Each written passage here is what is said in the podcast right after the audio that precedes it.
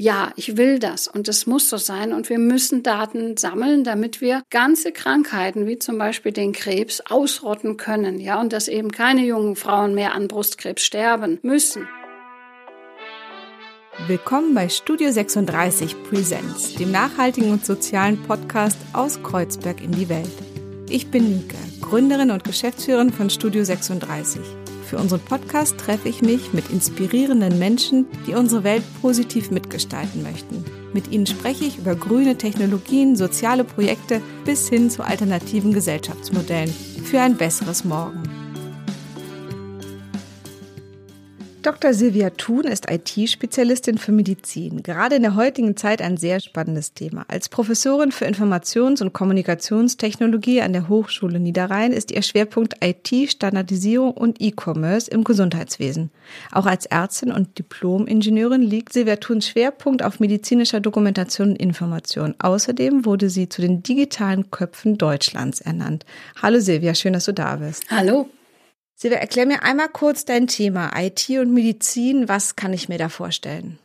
Ja, darunter kann sich bestimmt jeder was vorstellen. Wenn man zum Beispiel eine App äh, installiert und auf der App, da kann ich äh, zum Beispiel Blutdruckwerte eintragen. Das ist schon IT und Medizin.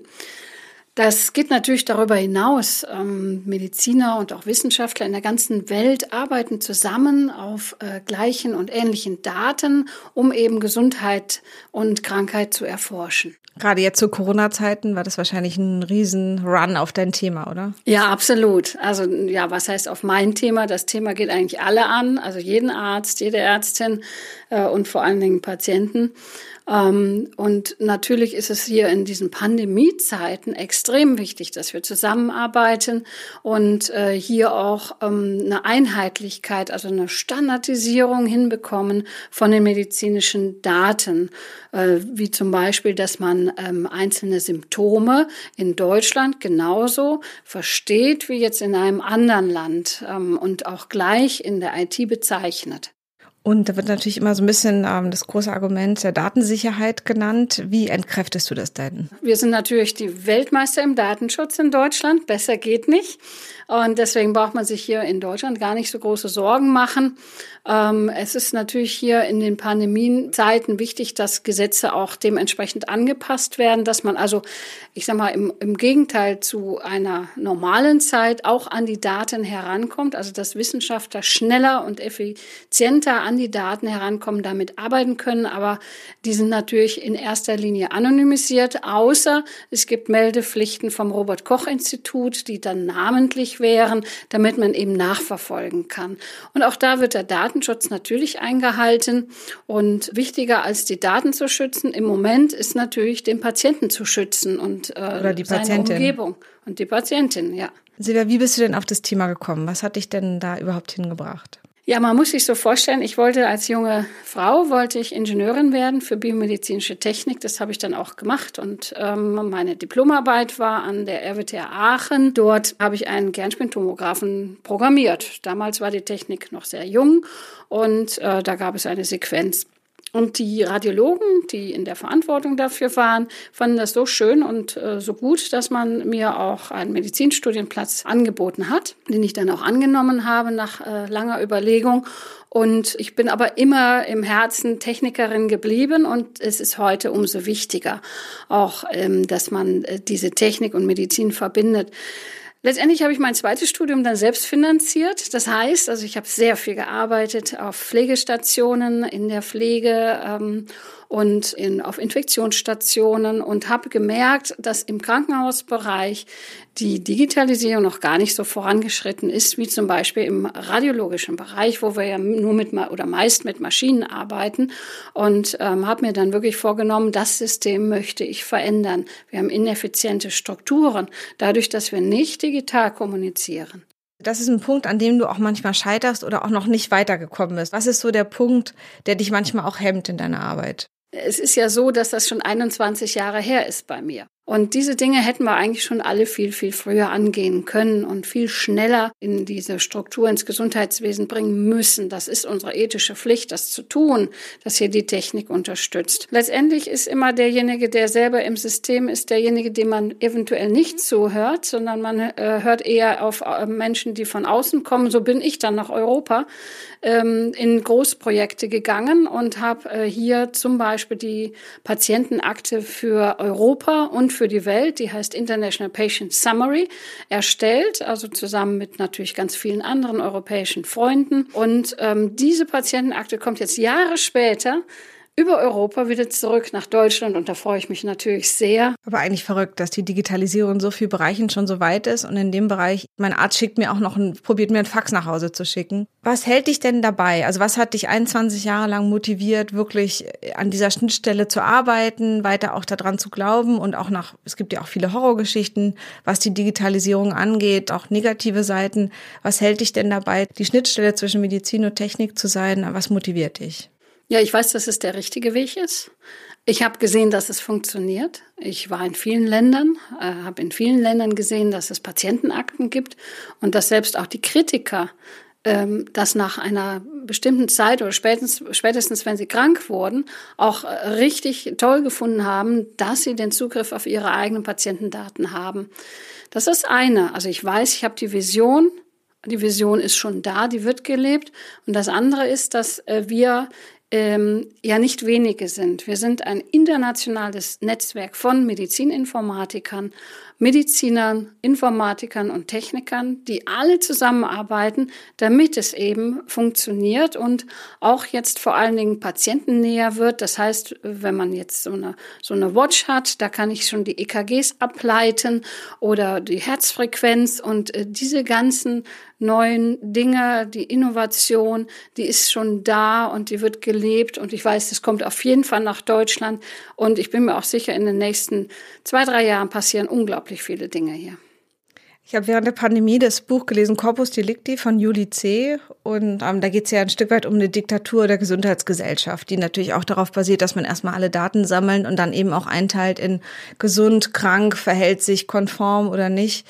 Das ist natürlich immer so die, die Schattenseite des Ganzen, wenn ich Menschen durchleuchte, Daten sammle und eben in so einem empfindlichen Bereich wie dem medizinischen ist es natürlich auch nicht ganz unkritisch. Hast du das Buch gelesen? Nein, leider nicht. Ja, ich werde das sofort tun. Ich habe aber ähnliche Bücher gelesen. Äh, natürlich, ich lese vor allen Dingen jetzt auch ein Buch über die Datenethik äh, von einer Frau, die das geschrieben hat. Hervorragendes Buch. Und da geht es darum, dass man natürlich immer wieder hinterfragt, mache ich das richtig? Das habe ich mich auch schon als junge Frau gefragt. Ist es richtig, was ich tue? Weil ich wusste, es kann, wenn das in die falschen Hände gerät, sicherlich auch ähm, etwas Schlechtes verursachen. Das ist, das ist, glaube ich, uns allen klar. Aber die positiven Aspekte und der Nutzen, der überwiegt so sehr, dass ich gesagt habe, ich mache das aktiv. Ja, ich will das und es muss so sein und wir müssen Daten sammeln, damit wir ganze Krankheiten wie zum Beispiel den Krebs ausrotten können. Ja, und dass eben keine jungen Frauen mehr an Brustkrebs sterben müssen. Ja, und das passiert eben durch diese internationale Zusammenarbeit, die Forscher, die endlich zusammenarbeiten können und die Möglichkeit, dass man durch diese Massendaten ganz neue Erkenntnisse bekommt, die man vorher gar nicht hatte. Ja, wir haben jetzt ein Projekt mit einer Professorin für Brustkrebs und da schauen wir uns ganz genau die Gene an. Es geht ja nicht nur um zwei Brustkrebsgene, sondern um, um über 50 verschiedene äh, Gene, die hier äh, irgendwie eine Rolle spielen. Und da sind wir Vorreiter in Deutschland, weil wir eben hier Daten äh, gesammelt haben in den Jahren, äh, die andere nicht haben und wir möchten die natürlich auch teilen. Also Daten sammeln für die Forschung. Das ist eben die große, die große Basis, an der du da arbeitest. Im Moment ist das genau mein Job und es geht aber auch darum, um Kommunikation, ne? dass eben die Ärztin, der Arzt schneller die Informationen bekommen, die sie brauchen oder der Patient sogar selber. Beziehungsweise, wenn der Patientin aus dem Krankenhaus entlassen ist, dann weiß auch zum Beispiel der behandelnde Arzt gar nicht mehr, was passiert eigentlich mit dem Patienten? Und wir haben ein Projekt an der Charité. Das ist unvorstellbar eigentlich. Ne? Ja. Also es ist auch weg. total unlogisch, ja. weil da ist man jemand Richtig. lange und stark behandelt worden und geht dann und man weiß gar nicht, wann er sich wieder bei seinem Hausarzt vorstellt. Gestorben ist oder nicht. Es gibt zwar Krebsregister, aber die sind sehr ich sag mal, sperrig. Ähm, und wir haben zum Beispiel ein Projekt an der Charité, da geht es um unsere kleinen Patienten, die eine Nierentransplantation bekommen. Und der Nephrologe hat gesagt, ich muss wissen, wie es den Kindern geht. Nur dann weiß ich, wie gut ich bin, ja, und wie gut die neue Therapie, vielleicht das neue Medikament ist.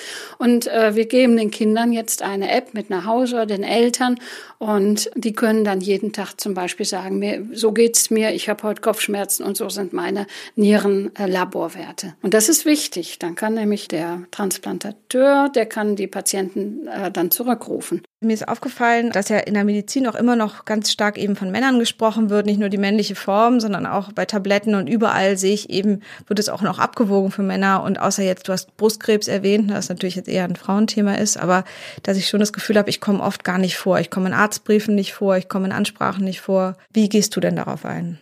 Ja, wir haben das Thema adressiert und es gibt ein Netzwerk, das heißt Hashtag SheHealth und da treffen sich Wissenschaftlerinnen, Ärztinnen, und andere, um eben dieses Thema näher zu beleuchten. Und dabei ging es auch darum, dass zum Beispiel die Algorithmen für die künstliche Intelligenz hauptsächlich männliche Daten berücksichtigen und dementsprechend ja auch falsch sind. Ja, also falsch zumindest für uns Frauen.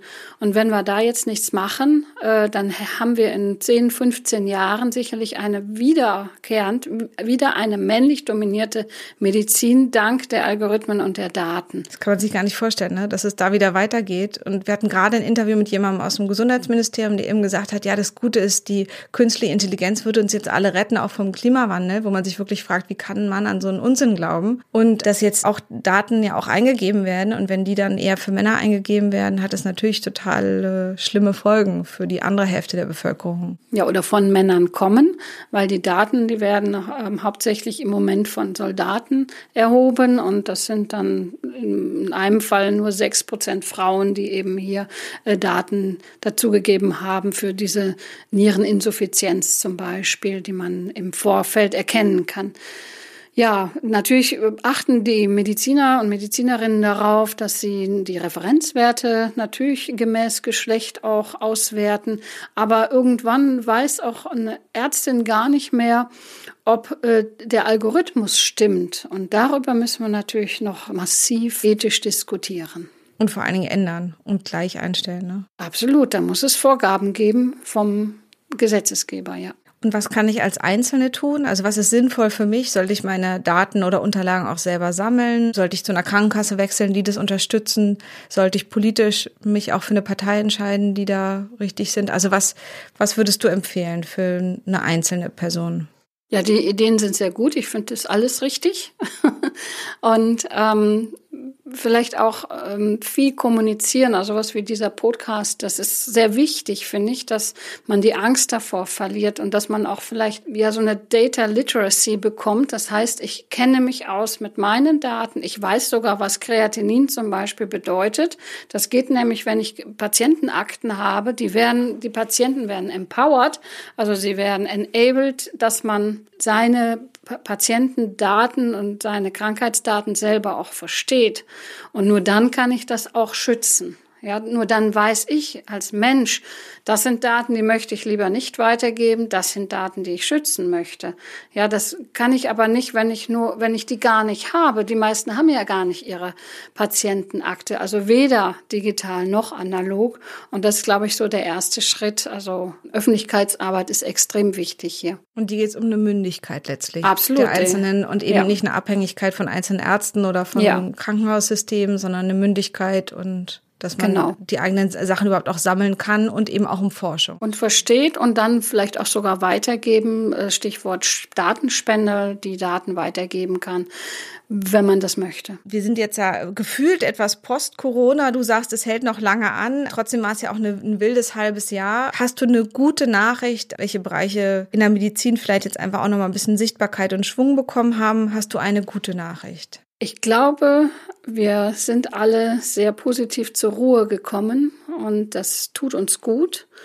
Und wir haben gelernt mit den digitalen Dingen, also egal, jeder für sich hatte sicherlich da ähm, Erfahrungen gemacht, besser umzugehen, mehr zu kommunizieren, nicht weniger, obwohl wir uns nicht gesehen haben Und ich glaube, diese Zeit des Nachdenkens, also ich hatte sie nicht, weil ich sehr viel gearbeitet habe, aber die meisten hatten vielleicht ein bisschen Zeit für sich, auch wenn sie zum Beispiel den Weg zur Arbeit nicht mehr machen mussten, ist sehr wichtig, dass man sich nochmal fokussiert auf das, was wirklich wichtig im Leben ist. Und dafür war vielleicht Corona gar nicht schlecht. Silvia, hast du noch Tipps für uns? Was soll man lesen, hören, sich ansehen? Ich habe den Film Pandemic gesehen, den fand ich äh, ziemlich äh, schrecklich. Hätte ich mir vielleicht nicht anschauen sollen. Was kannst du zum Beispiel zum Lesen empfehlen? Ja, ich hätte da das Buch Digitale Ethik als Empfehlung von Sarah Spickermann. Hier wird darauf eingegangen, wie die Digitalisierung uns positiv oder auch negativ beeinflussen kann und wie wir aber auch Einfluss nehmen können auf eine positive Digitalisierung. Und dann gibt es noch einen Podcast, äh, Visionäre der Gesundheit. Der ist sehr spritzig und das ist absolut empfehlenswert, sich da die einzelnen Podcasts anzuhören. Vielen Dank, Silvia, für das Gespräch. Dankeschön. Gerne. Das war's mal wieder aus unserem Studio 36, der Content-Manufaktur im Herzen von Kreuzberg. Gern können wir auch eure Inhalte als Podcast oder Video kreativ umsetzen. Wir freuen uns drauf und bis zum nächsten Mal.